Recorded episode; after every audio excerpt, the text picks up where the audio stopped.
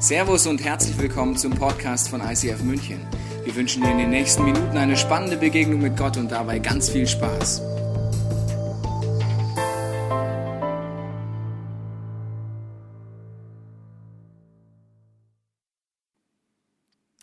Verletzt in meiner Sexualität. Ich glaube, wir alle haben eins gemeinsam. Wir wissen, dass die Leute, die uns am nächsten stehen, uns am meisten verletzen können. Und wir alle glaube ich, haben schon Verletzungen im Bereich Beziehung und Sexualität hinter uns. Sexualität ist ein sehr weites Gebiet, wo mein Herz zerstört werden kann. Ich sagte, wie weit mein Gebiet ist und du musst überlegen, wie weit du Sexualität definierst. Ich bin verheiratet mit meiner wunderbaren Frau. Wenn ein Mann auf die Idee käme, ihr die Hand zu schütteln, das ist okay. Wenn er auf die Idee käme, diese Hand länger als zehn Sekunden zu halten und leichte Bewegungen, die so gehen, zu machen, wäre für mich bereits eine Grenze ganz klar überschritten. Ja, willst sagen, don't touch, don't touch this. It's my woman. Don't touch this. Also bereits nach wenigen Sekunden Berührung, die zu lang ist, kann es schon verletzend werden, oder? Wie viel mehr, wenn es im Bereich Sexualität geht, den intimsten Moment, den wir zwischen Menschen haben können. Ich weiß nicht, wie dein Herz heute Morgen aussieht. Aber die Frage ist, glaube ich, nicht, ob wir verletzt werden in Beziehungen und in der Sexualität, sondern wie wir damit umgehen können. Wir wollen einsteigen in dieses Thema und ich glaube, ganz egal, wie du dich bezeichnest, wo du auf deiner Reise bist, spirituellen Reise mit Gott, du sagst, du hast eine persönliche Liebesbeziehung mit diesem Gott, oder du sagst, äh, du kannst mit ihm noch gar nichts anfangen. Wir haben, glaube ich, drei Sachen gemeinsam.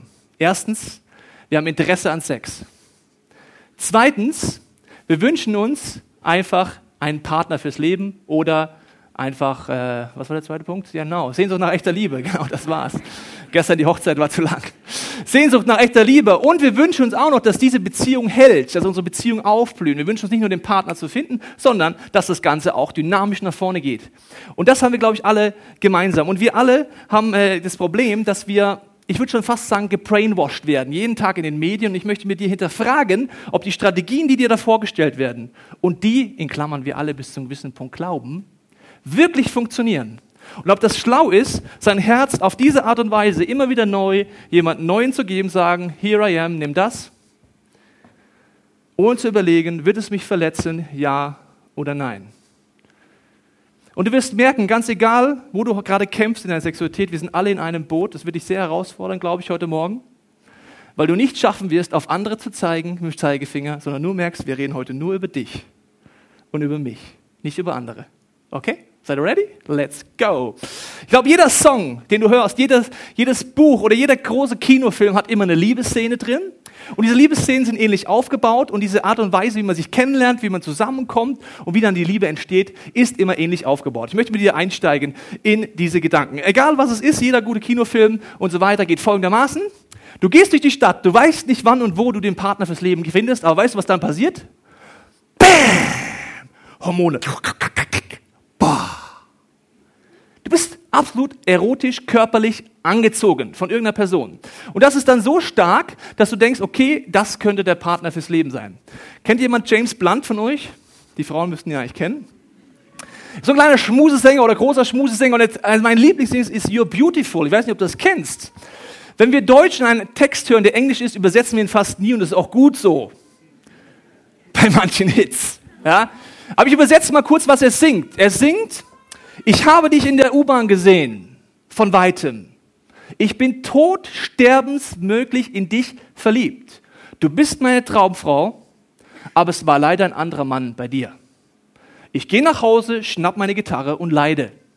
You're beautiful, you're beautiful to me. Er hat mit dieser Frau nicht ein Wort gesprochen. Nicht eins. Er weiß noch nicht mal, wie die heißt. Heidi Hannelore Marianne, er weiß nicht, wie sie heißt, aber sie ist es. Erotische Anziehung, that's the one. Und er ist unglücklich verliebt. Und in der ersten Reihe im Konzert alle Mädels sagen, äh, catch me if you can. Ich kann's doch sein. Ich bin die Marianne. Ja? Aber alle glauben bis zu einem gewissen Punkt, dass das funktioniert. Und der nächste Punkt ist erotische Anziehung. Und dann muss natürlich ganz klar, Emotion muss kommen. Die Hormone müssen absolut wie Vibration ohne Ende. Und dann, ganz wichtig, wie geht jeder Kinofilm? Wie geht jeder Song? Anziehungskraft, kurzes Date und möglichst schnell küssen. Woo! Küssen. Und probieren. Schmeckt Erdbeere. Himbeere, mh, schle küsst schlechter als der Ex-Freund, küsst besser als der Schlechtpunkt, naja, unentschieden. Und dann kommt der nächste Punkt, möglichst schnell Sex haben. Oder? Jeder Film geht so. Und wir alle glauben das. Ist mir eigentlich vollkommen egal, ob du dich Christ nennst oder nicht, tief drin glaubst du das, dass das die beste aller Varianten ist. Und dann ist es ein bisschen so wie mit einem Eisberg. Ich habe dir ein Bild mitgebracht. Ein Eisberg sieht folgendermaßen aus. So. Man geht danach nach körperlicher Anziehungsgrad und nach Hormonen und Anzie äh, verliebt sein und möglichst schnell miteinander schlafen. Das ist so der Eisberg, der oben raus zeigt. Aber was unter Wasser ist und was übrigens du gleich merken wirst, das Entscheidendste ist, ob du verletzt wirst in Beziehungen, in Sexualität, ja oder nein, ist unter der Wasseroberfläche. Und jetzt ist es ein bisschen wie ein Lotteriespiel. Okay, jetzt sind wir hier, Wasseroberfläche erreicht.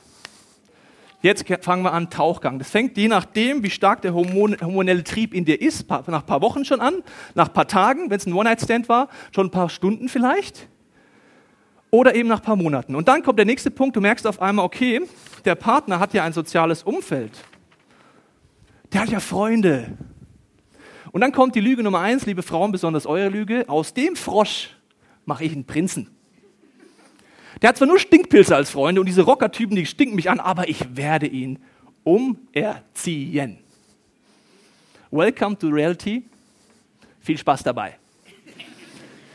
Du machst durch Erziehung, liebe Frau, aus einem Frosch keinen Prinzen. Aber wir versuchen das und wir glauben das. Wir sind doch schon so nah beieinander und wir haben schon diese enge sexuelle Beziehung. Das muss doch möglich sein. Und manchmal verschenken Leute die besten Jahre ihres Lebens für einen Frosch, der niemals zum Prinz wird.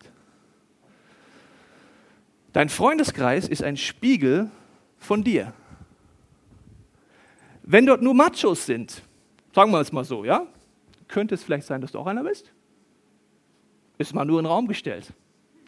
Das heißt, du siehst ein Spiegelbild. Wenn du Glück hast, ja, all in gegangen, first kiss, first sex, first Emotion und lernst die Freunde kennen, pff, die sind auch okay, dann lernst du die Familie kennen. Das ist so das Kleingedruckte. Schwiegermutter, Schwiegervater, denkst du, uh, yes, we can. Und dann, vielleicht hast du immer noch Glück Immer noch Glück. Dann kommt der nächste Punkt und irgendwann, wenn vielleicht die erste Hormonelle nicht mehr hormonell nicht so am Start ist, redet man mal außer Sex und Küssen und wir gehen essen und trinken mal vielleicht über eine Lebensvision oder über Werte. Dann sagt vielleicht eine von beiden, ich möchte Karriere machen, der andere sagt, ich möchte Kinder machen. Beides berechtigt. Und dann kommt die nächste Lüge. Wir waren doch schon so nah zusammen, wir sind doch schon so nah zusammen, wir wohnen vielleicht sogar schon zusammen. Und jetzt der Frosch der wird ein Prinz. Irgendwann checkt er auch, dass es nicht um Karriere machen, sondern um Kinder machen geht. Und der andere denkt sich, irgendwann checkt sie auch, dass es um Karriere machen geht und nicht um Kinder machen. Du kannst die besten Jahre deines Lebens auf diese Art und Weise in eine oder viele Beziehungen investieren. Wenn es bricht, hier oder hier, ist es schmerzhaft. Und irgendwann vielleicht kommst du auf die Idee, naja, wie sehen wir denn eigentlich das mit Gott? Haben wir den gleichen Gottesbild, haben wir den gleichen Glauben? Haben wir die gleichen Ressourcen, wenn es um Vergebung, wenn es um Heilung geht, wenn es um Vertrauen geht, ja oder nein? Auf diese Art und Weise, wie wir Beziehungen oft anfangen, würden wir kein Auto kaufen. Ich sehe dich von der James Blunt, wenn er ein Auto kaufen würde. Ich habe dich auf der Autobahn gesehen. Von 200 Metern. Du bist so wunderschön. Ein BMW, ich kaufe dich für 60.000. Keine Ahnung, ob der fährt, ob da ein Trabi-Motor drin ist, ob alles nur Fake ist, was auch immer. Ich habe letztens äh, jemanden gesehen, der hat eine Karosserie von einem Porsche gebaut und war im Fahrrad drin gesessen. Das gibt's wirklich nach außen, sah er aus wie ein Porsche. Und in der Erotik und der Emotion sieht alles aus wie ein Porsche. Immer. Ja, wir würden so niemals ein Auto kaufen. Wir würden, wenn wir uns nicht auskennen mit dem Auto, was würdest du tun? Ich nehme einen Freund mit, der sich auskennt und sagt, check das Ding durch komplett. Aber wenn es um unser Herz geht, ja, nicht um Geld. Geld kannst du wieder verdienen, liebe Freunde. Geld kannst du wieder verdienen. Dieses Herz hast du wie oft einmal. Mit unserem Herz gehen wir ganz anders um, weil wir tief drin glauben, dass diese Message stimmt, auch wenn alles um uns herum in dieser Gesellschaft dagegen spricht. Die Scheidungsrate, die Stars, wenn du mal tiefer hinguckst, außer was die Gala schreibt, mal ein bisschen tiefer alles spricht eigentlich dagegen, dass es funktioniert. Und wenn du es gerade so lebst, dann spürst du in dir auch, deine Träume in dir werden immer mehr gebrochen. Deine Ansprüche an den Partner schraubst du immer mehr runter. Vielleicht bist du schon an dem Punkt angesagt, dass du Männer sind Schweine. Frauen sind Schweine. Wenn du da bist, bist du an einigen Abzweigungen falsch abgebogen. Und du weißt es auch. Wenn jetzt Jesus auf den Plan kommt, finde ich ihn immer, wie soll ich sagen, herausfordernd oder amüsant. Ich weiß nicht, wie ich es nennen soll. Weil der redet über so Themen und sagt so, super, das ist jetzt also eure Vorstellung. Ihr könnt es gerne weiter so probieren. Und ganz wichtig, er lässt dir den freien Willen. Du kannst weiter so Beziehungen leben. Aber er sagt, meine Idee für Beziehungen sieht so aus. Bam. 180 Grad andersrum. Erst schauen, was ist unter der Wasseroberfläche, bevor ich mich entscheide, mit Haut und Haar im wahrsten Sinne des Wortes hinzugeben.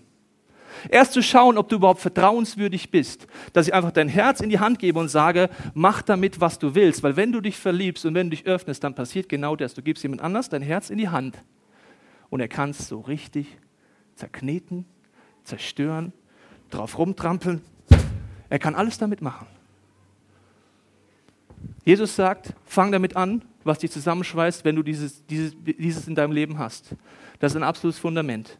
Was ist Wert und Vision? Passt es zusammen? Wie sieht es da aus? Und natürlich hast du in dem ganzen Weg hoffentlich erotische Gefühle. Ja, das finde ich dann schon schräg, das muss richtig verstehen.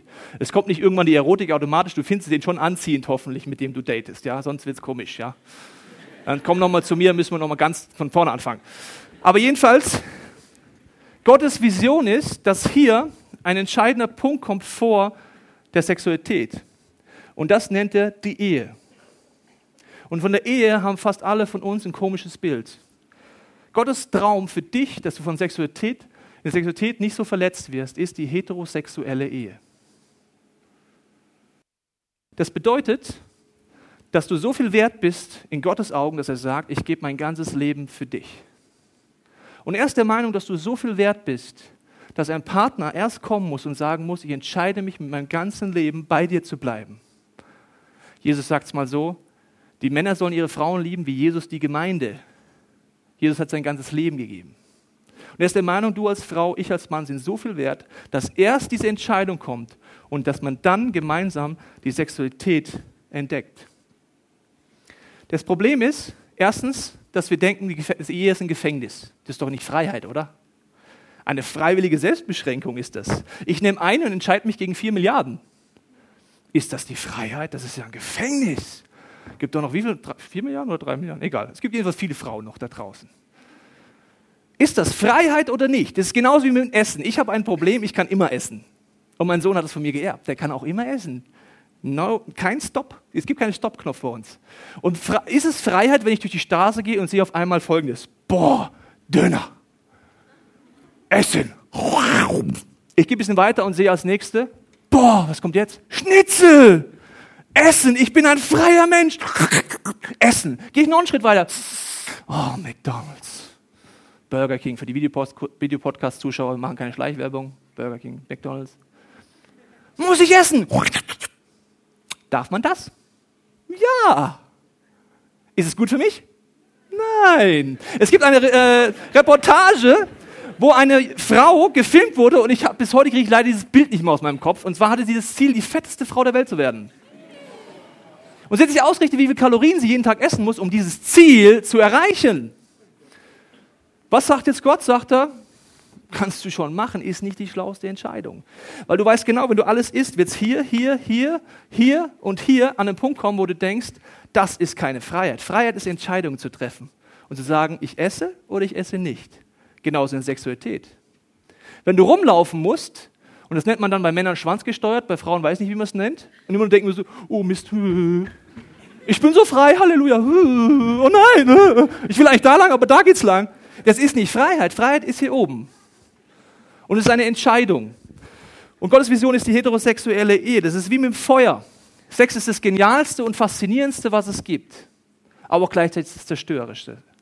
Es ist wie mit Feuer. Ich zeige dir ein Bild. So liebe ich Feuer. Romantisch, ich kann ewig lang reingucken und es ist schön. Jetzt zeige ich dir ein zweites Bild, das gleiche Medium in einer anderen Situation und in noch einer anderen Situation. Es ist immer noch Feuer, aber jetzt zerstört es. Jetzt werden Leute verletzt. Jetzt tötet es sogar Menschen. Und so ist es mit der Sexualität auch. So ist es mit allen Geboten, die dir Gott gibt. Es kann dir zum Leben dienen oder es kann dich zerstören. Dazu müsste ich aber Gott vertrauen. Und ich weiß nicht, wie viele von uns die Meinung sind, dass Gott eine lahme Socke ist, was Sex angeht. Relativ viele. Soll ich dir beweisen? Manche Leute glauben so ein bisschen und äh, finde ich bei Christen, jetzt rede ich über uns Christen, wenn du kein Christ bist, nicht über dich. Über uns Christen finde ich manchmal richtig lustig. Die tun so, als würde Gott rot beim Thema Sexualität. So nach dem Motto, er kriegt nicht mit, was man so macht im Alltag, egal wie du deine Sexualität gerade lebst. Ja? Zum Beispiel hast du Sex in deiner Ehe und als Gott dann sagen würde, Huch, was machen die denn? Oh nein, da kann ich nicht hingucken. Was ist denn das für eine Stellung? Oh nee. Und Gott wird immer rot und dreht sich weg und oh nein. Gott ist keine lahme Socke, Gott hat es erfunden. Wer hat es erfunden? Ich möchte kurz vorlesen eine Stelle, die die Theologen oder euch ein bisschen ans, ans, an den Rand bringen werden. Äh, die Männer werden gleich wissen, von was ich rede. Sprüche 5, 18 bis 19. Erfreue dich an deiner Frau, die du als junger Mann geheiratet hast. Bewundere ihre Schönheit und Anmut. Berausche dich immer wieder an ihren Brüsten und an der Liebe, die sie dir schenkt. Darf man sowas sagen? Gott, ist das moralisch, theologisch okay, über Brüste zu reden? So diese verklemmte Christen, liebe Freunde, wenn du ein verklemmter Christ bist, du musst was ändern. Weil Gott ist nicht verklemmt, er sagt, wer hat es erfunden? Ich habe die Teile da gemacht, ich weiß genau, wie das Design aussieht. Und ich weiß auch, warum Mann und Frau so aufeinander reagieren. Der entscheidende Punkt ist nicht, dass Gott eine lahme Socke ist, sondern er sagt, es gibt Punkte, da wirst du verletzt. Dafür gebe ich dir die Gebote. Und wenn du mir vertraust, wirst du diese Verletzungen verhindern können. Wir alle kämpfen mit unserer Sexualität und wir sind alle in einem Boot. Das ist übrigens auch ein Problem, wo ich gesagt habe, wir zeigen vielleicht auf andere Leute. Ich weiß nicht, wo du gerade kämpfst. Vielleicht bist du verheiratet und du kämpfst damit, dass der eine Partner gerne mehr Sex hätte und der andere Partner gerne weniger Sex. Dann leidest du. Und du kämpfst gerade in der Sexualität. Vielleicht bist du Single und du kämpfst mit Pornografie. Vielleicht kämpfst du auch damit, dass du zum gleichen Geschlecht dich hingezogen fühlst. Vielleicht lebst du in einer der Lebensweisen, was auch immer, homosexuell oder hast Sex außerhalb der Ehe oder was auch immer. Wir alle kämpfen in der Sexualität. Das Problem ist, dass das Gottesbild oft so ist, dass wir denken, er verurteilt uns. Und es ist dann so schrecklich, dass ich mache hier ein Beispiel der Homosexualität. Eine Studie, die leider auch auf andere Leute von uns wahrscheinlich zugrifft. Es wurden kirchendistanzierte Menschen gefragt in Amerika, und ich habe die Befürchtung, in Deutschland ist es genauso. Wofür stehen die Christen? Was für eine coole Frage, oder? An eins mit absoluten, gewaltigen Abstand. Christen sind gegen homosexuelle Menschen. An Nummer zwei, sie sind nicht liebevoll. Willkommen zur Bankrotterklärung der Jesus-Revolution. Dann hat man Kirchengänger gefragt, die müssen es ja wissen. Wofür steht das Christentum? Weißt du, was sie mit Abstand an Nummer eins gesagt haben? Wir sind gegen homosexuelle Liebe. Wenn ich sowas höre, könnte ich wirklich weinen. Weil egal, wo du gerade kämpfst, wir sind alle in einem Boot. Irgendjemand hat damit angefangen, auf andere zu zeigen und zu sagen, das ist aber schlimmer. Oder das ist, sexu äh, das ist sexuell eher anerkannt in unserer Gesellschaft und das nicht. Die Folge ist, dass wir alle nicht mehr ehrlich werden. Weil wir Angst davor haben, vor diesem Zeigefinger und vor dem Gericht und vor dem, was über mich herzieht. Und es hat mit Jesus gar nichts mehr zu tun. Und das ist dramatisch, weil Jesus sagt, ich liebe dich bedingungslos. Du kommst nicht in die Hölle für das, was du tust. Du darfst auch alles weitermachen wie bisher, aber es wird dich nicht erfüllen und du wirst Verletzungen haben und du wirst es weiter mit dir tragen. Es ist so weit, dass manchmal Leute zu mir kommen. Letztens kam jemand aus einer anderen Kirche und hat gesagt, ich kämpfe mit meiner Sexualität. Ich fühle mich zu Männern hingezogen, sagt dieser junge Mann. Und ich weiß, ich kann mit meinen christlichen Freunden nicht mit einem drüber reden, weil sie werden mich verurteilen. Wenn du so lebst und auf der verurteilenden Seite bist, bist du so dermaßen weit weg von Jesus, wie es nicht weiter sein kann. Er wird es nie tun. Er sagt, liebe Freunde, ihr seid alle in einem Boot. Ich sehe all deine Abgründe, egal ob verheiratet, Single, egal wie du deine gerade lest. Und er sagt, die gute Nachricht ist, du musst so nicht bleiben. Ich möchte einen Bibelvers vorlesen, der ist sehr herausfordernd. Der steht im Römerbrief 1, 26 bis 27. Da heißt es, weil die Menschen Gottes Wahrheit mit Füßen traten, gab Gott sie ihren abscheulichen Leidenschaften preis. Ihre Frauen haben die natürliche Sexualität aufgegeben und gehen gleichgeschlechtliche Beziehungen ein. Ebenso haben die Männer die natürliche Beziehung zur Frau mit einer unnatürlichen vertauscht. Männer begehren Männer und lassen ihre Lust freien Lauf. Ich habe dir zwei Sachen angemarkert. Das Wort natürlich. Die Bibel und Gott und Jesus geht davon aus, dass die natürliche Sexualität die heterosexuelle Ehe ist. Das heißt aber nicht, dass das einfach ist. Jesus geht sogar davon aus, dass du in deinen Gedanken deinem Partner treu bist und dass das natürlich ist. Aber das ist nicht einfach. Es ist natürlich nach Gottes Idee zu vergeben und Vergebung zu erleben. Aber ist das einfach? Nein. Er geht davon aus, dass es natürlich ist. Woher weiß ich, was natürlich ist? Wenn du wirklich dich traust, mal ehrlich zu werden, weil du merkst, du bist jetzt bedingungslos geliebt. Wenn du ganz tief in dich reinhörst und überlegst, das Leben, das ich gerade lebe, ist es das, von dem ich träume. Wenn du mit Homosexualität zum Beispiel kämpfst gerade und einfach nur die Frage gestellt kriegst, was würdest du tun, wenn alles möglich wäre, wenn Gott wirklich alles tun könnte, würdest du lieber homosexuell leben oder eine heterosexuelle Ehe führen und Kinder dann eines Tages haben? Und ich glaube, ganz tief drin wissen wir, was natürlich ist. Du kannst sogar Jugendumfragungen angucken und die sind die Leute immer schockiert. So die Philosophen und Theologen denken sich, was, die Jugend antwortet sowas? Die neueste Untersuchung, weißt du was, mit Abstand, die meiste Antwort ist von Lebensglück und Lebensvision und Lebenserfüllung bei jungen Leuten? Familie! Wie geht das denn jetzt? Wie Familie? Ich dachte, ihr wollt jeder mit jedem und dann nie mehr aufhören und dann alles durchprobieren. Familie, wie geht Familie? Mann, Frau, Kinder. Tief drin wissen wir, glaube ich, was dran ist, auch wenn du die Sexualität gerade anders lebst. Wenn du ehrlich bist, weil du weißt, du bist geliebt. Und ich glaube, Sexualität hat sehr viel mehr mit Identität zu tun, als wir es oft denken. Ich möchte sie kurz aufmalen. Oh, hier habe ich auch Stifte, cool.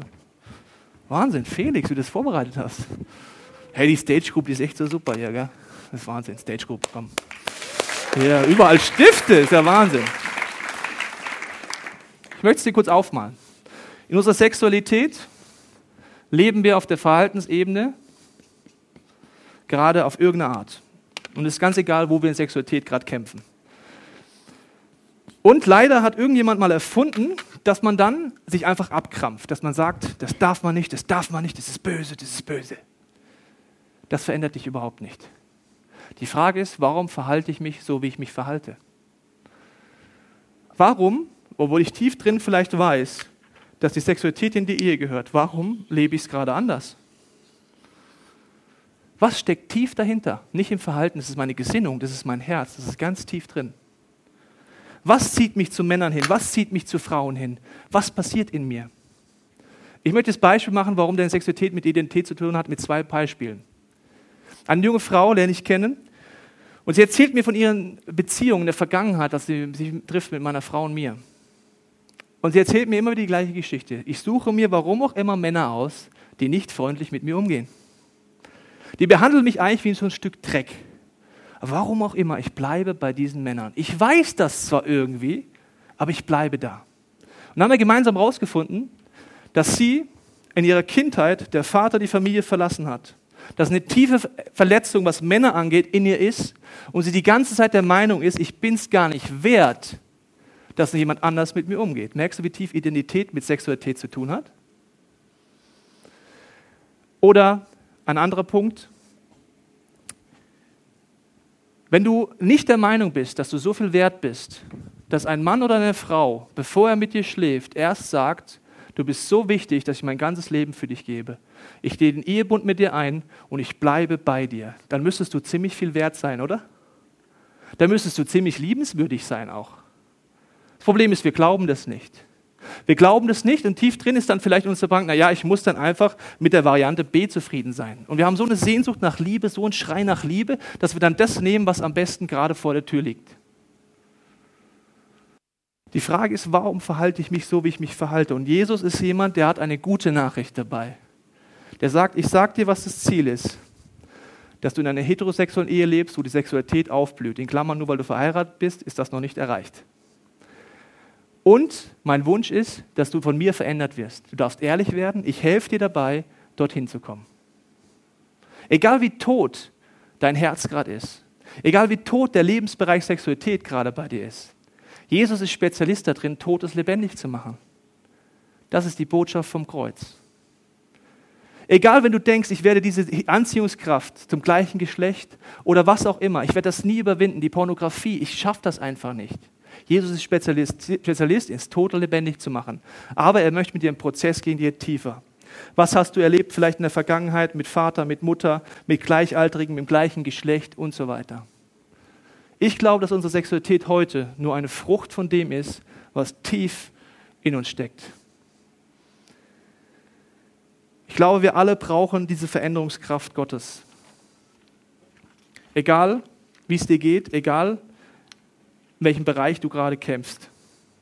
Die Band wird nach vorne kommen, wird dir ein Lied spielen, instrumental, und ich lade dich ein, an diesem Punkt einfach ehrlich zu werden. Wenn du verheiratet bist, rede mit Gott drüber, wo du gerade vielleicht da verletzt bist. Wenn du Single bist, da. Wenn du in einer Beziehung bist, da. Egal, wo du gerade kämpfst, dieser Gott ist ein Gott, der dich bedingungslos liebt und sagt, bitte bleib nicht so. Ich möchte dich rausführen aus dieser Verletzung. Ich möchte dich rausführen in eine Identität, wo du wirklich weißt, du bist geliebt. Und du bist so wertvoll, dass wenn Menschen nicht so mit dir umgehen, dass du einfach sagen kannst, stopp. Und wenn der Frosch vor dir ist, musst du gut überlegen, ob du wirklich die Erste sein wirst, der den zum Prinzen macht. Das ist das siebte oder achte Weltwunder dann. Ich möchte dich einladen, einfach ehrlich zu werden mit deinem Herzen, ehrlich zu werden vor Gott, weil Gott weiß eh schon alles. Das Dümmste, was wir machen können, ist vor Gott nicht ehrlich sein. Der weiß alles und sieht die Wurzeln und er liebt dich. Fang einfach an, wenn du möchtest, deinem Herzen mit diesem Jesus zu reden, vielleicht zum ersten Mal, ganz wieder neu, wo du sagst, an diesem Punkt, Jesus, ich brauche deine Liebe, ich brauche deine Veränderung, ich brauche deine Heilung und ich brauche, dass du mich veränderst. Wenn du möchtest, kannst du in deinem Herzen weiter mitbeten. Jesus, du weißt, wie jeder Person uns heute Morgen hier geht, wo wir kämpfen mit unserer Sexualität, mit unserer Identität. Und Jesus, du bist der Einzige, der uns dahin führen kann, dass wir wirklich einen tiefen Wert haben, eine tiefe, dass wir tief geliebt sind von dir. Und dass wir dann als Ergänzung im Zwischenmenschlichen auch erleben, dass wir durch dick und dünn gehen können mit den Menschen, die uns nahestehen. Und wenn du diesen Jesus nicht kennst, kannst du vielleicht auch zum ersten Mal sagen, Jesus, ich wünsche mir nichts mehr, als dass du in mein Leben kommst. Ich verstehe es nicht kann, aber wenn du der Spezialist bist, zu retten, zu heilen, zu verändern und Sinn zu geben, dann komm du in mein Leben. Ich möchte es erleben, dass du einfach mich veränderst und dass du mir zeigst, wofür ich auf dieser Erde bin. Und wenn du möchtest, kannst du auch diesem Jesus sagen, Jesus kam ganz neu zum ersten Mal in diesen besonderen Bereich der Sexualität, der Beziehung, wo ich verletzt bin, wo ich wie gehandicapt bin. Es ist einfach draus, diesem Gott zu vertrauen und sagen, Jesus, hier ist mein Herz, du weißt es ja eh schon, wie es aussieht brauche dich, ich brauche deine Veränderungskraft.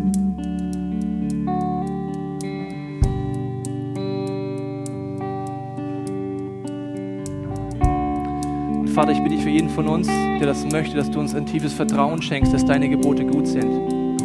Dass die Ziele, die du uns vorgibst, einfach die besten sind für uns. Und ich segne auch jede Ehe heute Morgen hier, wo du sagst, du brauchst neue Liebe für deinen Partner. Und du sagst, äh, im Bereich Sexualität wünsche ich mir wieder mehr, dass wir zusammenwachsen und eins sind. Damit segne ich dich jetzt, dass der lebendige Gott einfach neu belebt, was vielleicht gerade eingeschlafen ist. Wir wollen das letzte gesungene Gebet dafür nutzen, einen Vertrauensschritt zu gehen. Das heißt, take all of me. Und wenn du möchtest, sing das einfach an deinem Platz mit, wo es darum geht, Jesus, nimm einfach alles. Nimm mich mit meinen Verletzungen, mit meinem Herzen, wie es gerade aussieht in mir und ich will mich entscheiden, dir zu vertrauen. Wenn du möchtest, sing das an deinem Platz einfach mit. Wir hoffen, dass dir diese Predigt weitergeholfen hat. Wenn du Fragen hast, kannst du gerne an info at icf-moenchen.de mailen und weitere Informationen findest du auf unserer Homepage unter www.icf-moenchen.de.